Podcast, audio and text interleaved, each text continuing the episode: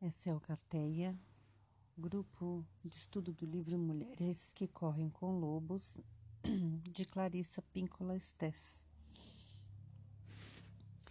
Eu sou Alegra Bentivi e vou dar continuidade à leitura do livro.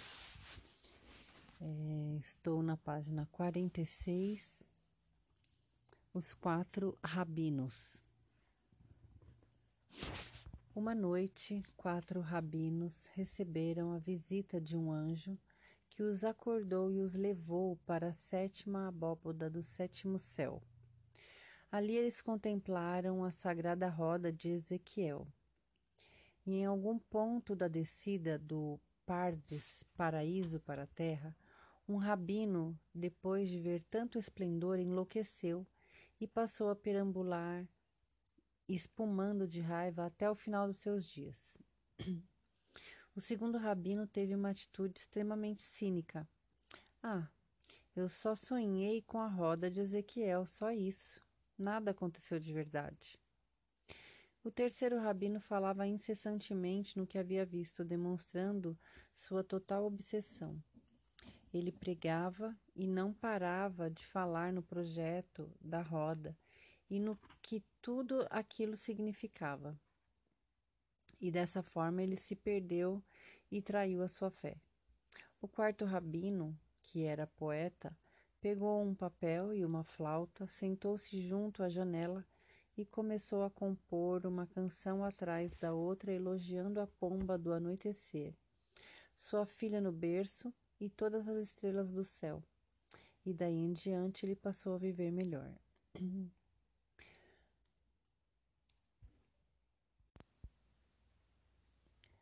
Quem viu o que na sétima abóboda do sétimo céu não sabemos. Mas sabemos sim que o contato com o mundo onde residem as essências faz com que percebamos algo fora do conhecimento normal dos seres humanos e nos preenche com uma sensação de amplitude e de grandeza. Quando tocamos aquela que sabe, isso provoca uma reação nossa e nos faz agir a partir da nossa natureza integral mais profunda. A história recomenda que a melhor atitude para vivenciar o inconsciente profundo é a do fascínio, sem exagero ou retraído, sem excessos de admiração ou de cinismo, com coragem, sim, mas sem imprudência. Jung adverte em seu magnífico ensaio, a função transcende para o fato de algumas pessoas, em sua busca do self, exagerarem na estetização da experiência do Deus ou do self.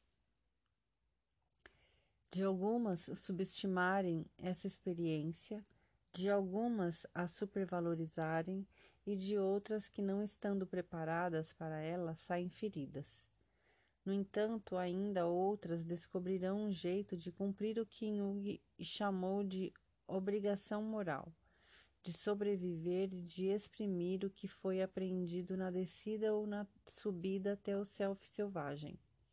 Essa obrigação moral, da qual ele fala, significa viver aquilo que percebemos, seja o que for encontrado nos campos elíseos da psique, nas ilhas dos mortos, nos desertos de ossos de Laloba, na vertente da montanha, nos rochedos do mar, na riqueza do mundo subterrâneo e em qualquer lugar onde lá que sabe sopre sobre nós, nos transformando.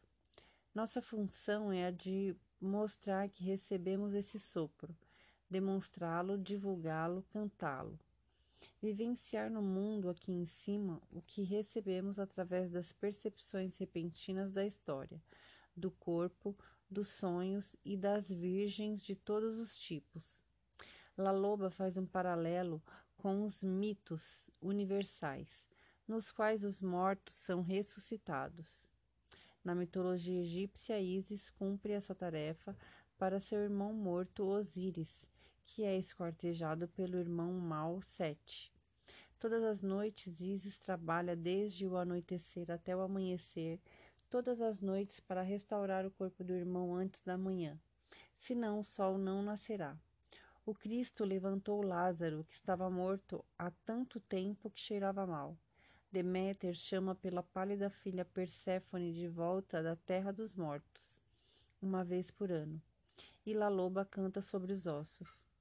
Essa é a única técnica de meditação enquanto mulheres, a evocação de aspectos mortos e desagregados de nós mesmas, a evocação de aspectos mortos e desagregados da própria vida.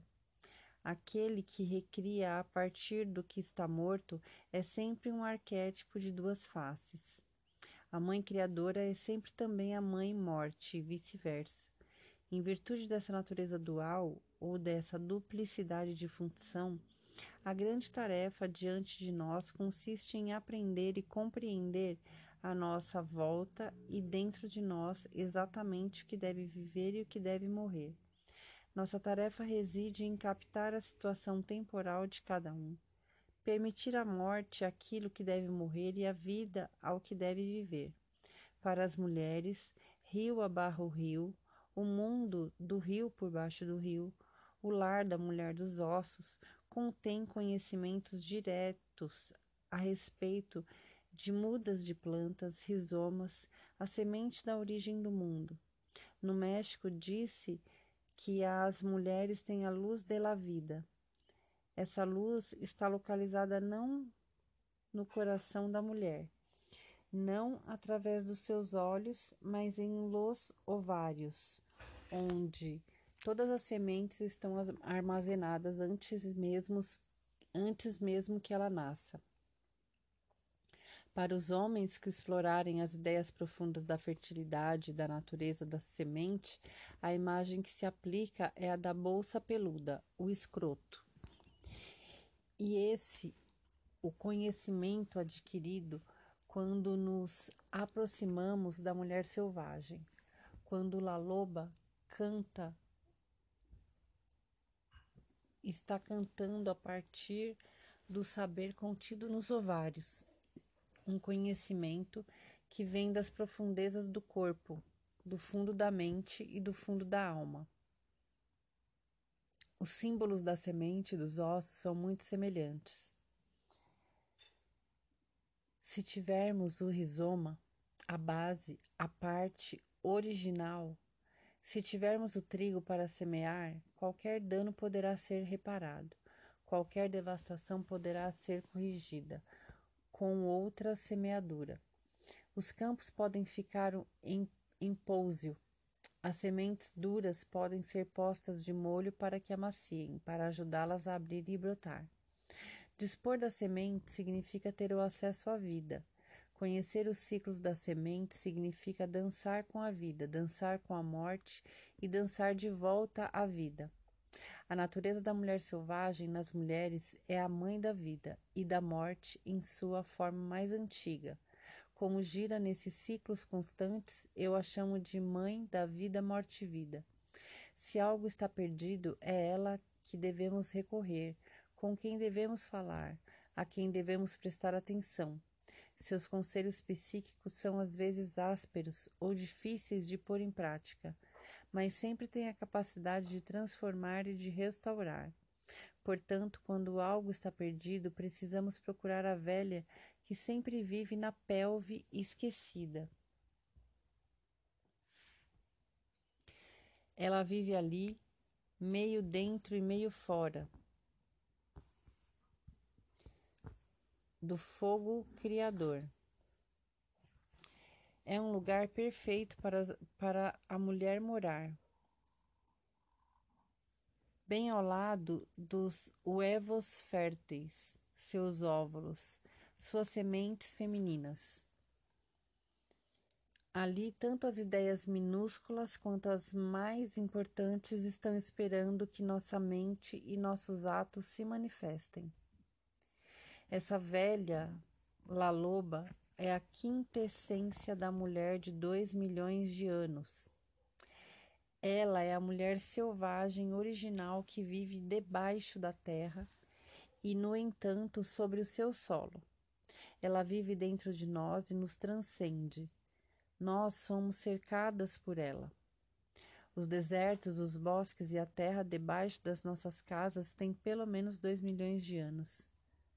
Sempre me intrigou como as mulheres gostam de cavar a terra. Elas plantam bulbos para a primavera, elas enfiam dedos enegrecidos no solo estercado para transplantar mudas perfumadas de tomateiros.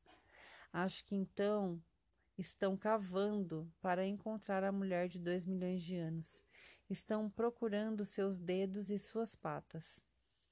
Querem encontrá-la como um presente para si mesma, pois, como ela, sentem-se inteiras e em paz. Sem ela ficam irrequietas. Muitas mulheres com quem trabalhei durante todos esses anos começavam sua primeira sessão com alguma variação em torno da seguinte frase: Bem, não me sinto mal, mas também não me sinto bem. Para mim, essa condição não é um mistério tão grande assim. Sabemos que ela tem como origem uma falta de esterco. A cura? La Loba. Descubram a mulher de dois milhões de anos. Ela é quem cuida do que já morreu e do que está morrendo nas mulheres. Ela é o caminho entre os vivos e os mortos. Ela é quem canta os hinos da criação sobre os ossos. A velha, a mulher selvagem, é a voz mitológica. É a voz mitológica. Ela é a voz mítica que conhece o passado e nossa história ancestral e mantém esse conhecimento registrado nas histórias. Às vezes sonhamos que ela é uma voz maravilhosa, porém incorpórea. Como donzela megera, ela nos revela o que significa ser não ressecada, mas enrugada. Os bebês nascem enrugados de instinto. Eles saem do fundo dos ossos o que é certo e o que deve ser feito. É inato, se uma mulher conseguir manter esse dom de ser velha quando jovem e jovem quando velha, ela sempre saberá o que vem depois. Se ela estiver perdida, se ela, se ela tiver perdido esse dom, ainda poderá recuperá-lo com algum exercício psíquico deliberado. Na história de La Loba, a velha no deserto é uma recolhedora de ossos na simbologia arquetípica, os ossos representam a força indestrutível. Eles não se prestam a uma fácil redução. Por sua estrutura, é difícil queimá-los e praticamente impossível pulverizá-los. Nos mitos e nas histórias, eles representam a alma e espírito indestrutível. Sabemos que a alma e espírito pode ser ferida, até mesmo mutilada, mas é quase impossível eliminá-la. Pode-se amassar a alma e dobrá-la, pode-se feri-la e marcá-la com cicatrizes. Podem-se deixar nela os sinais da doença e as queimaduras do medo. Mas ela não morre, pois ela está protegida por La Loba, no mundo subterrâneo. Ela é tanto quem descobre os ossos quanto quem os incuba. Os ossos têm peso suficiente para machucar, são afiados o bastante para cortar a carne, e quando velhos e forçados tilintam como vidro. Os ossos dos vivos têm vida e são criaturas em si. Eles se renovam constantemente. Um osso vivo tem uma pele de uma estranha suavidade. Ele parece ter certas capacidades que lhe permitem a autorregeneração. Mesmo um osso seco ainda pode abrigar pequenos seres vivos, os ossos do lobo, nessa história, representam um aspecto indestrutível do self selvagem, a natureza instintiva, a criatura dedicada à liberdade e ao que permanece incólume, que jamais aceitará os rigores e as exigências de uma civilização morta ou excessivamente civilizadora. As metáforas dessa história exemplificam o processo complexo para devolver a mulher aos seus plenos sentidos selvagens e instintivos. Dentro de nós vive a velha que recolhe os ossos. Dentro de nós estão os ossos espirituais da mulher selvagem. Dentro de nós está o potencial de readquirir nossa carne como a criatura que um dia fomos. Dentro de nós estão os ossos para que nos modifiquemos bem como nosso, ao nosso mundo. Dentro de nós estão nosso fôlego, nossas verdades e nossos anseios. Juntos, eles são a canção e o hino da criação que sempre desejamos entoar. Isso não quer dizer que devemos sair por aí com o cabelo desgrenhado ou com as garras enegrecidas no lugar das unhas. É, continuamos humanas, mas dentro da mulher humana está o self animal instintivo. Não se trata de nenhum personagem romântico de desenho animado. Ela tem dentes de verdade, um rosnado real, uma generosidade imensa, uma capacidade inigualável para ouvir, garras afiadas e seios generosos e peludos. Esse self mulher-lobo deve ser liberdade para se movimentar, para falar, para ter raiva e para criar. Esse self é duradouro, possui boa capacidade de recuperação e grande intuição. É um self formado nas questões espirituais do nascimento e da morte. Hoje, La Loba dentro de vocês está recolhendo ossos. O que ela está recriando? Ela é o self da alma, a construtora do lar da alma. Ela loace. Mesmo no melhor dos mundos, a alma precisa de uma renovação ocasional. A semelhança das construções de adobe no sudeste norte-americano, aqui desca descascou um pouco Ali caiu um pedaço. Acolá a água desmanchou. Sempre se vê uma velha gorda com chinelos consertando as paredes de adobe com uma lama mole. Ela mistura palha, água e terra e aplica essa mistura sobre as paredes, alisando-as de novo. Sem ela, a casa perde a forma. Sem ela, a casa pode virar uma massa informe, depois de uma chuvarada. La Loba é a guardiã da alma. Sem ela, percebemos nossa forma. Desculpa, sem ela, perdemos a nossa forma. Sem uma linha direta com ela, diz que os seres humanos ficam desalmados ou que sua alma está perdida. Ela dá forma à casa da alma e constrói mais com suas próprias mãos. Ela é que usa um avental vermelho. Ela é a que tem um vestido mais comprido na frente do que atrás.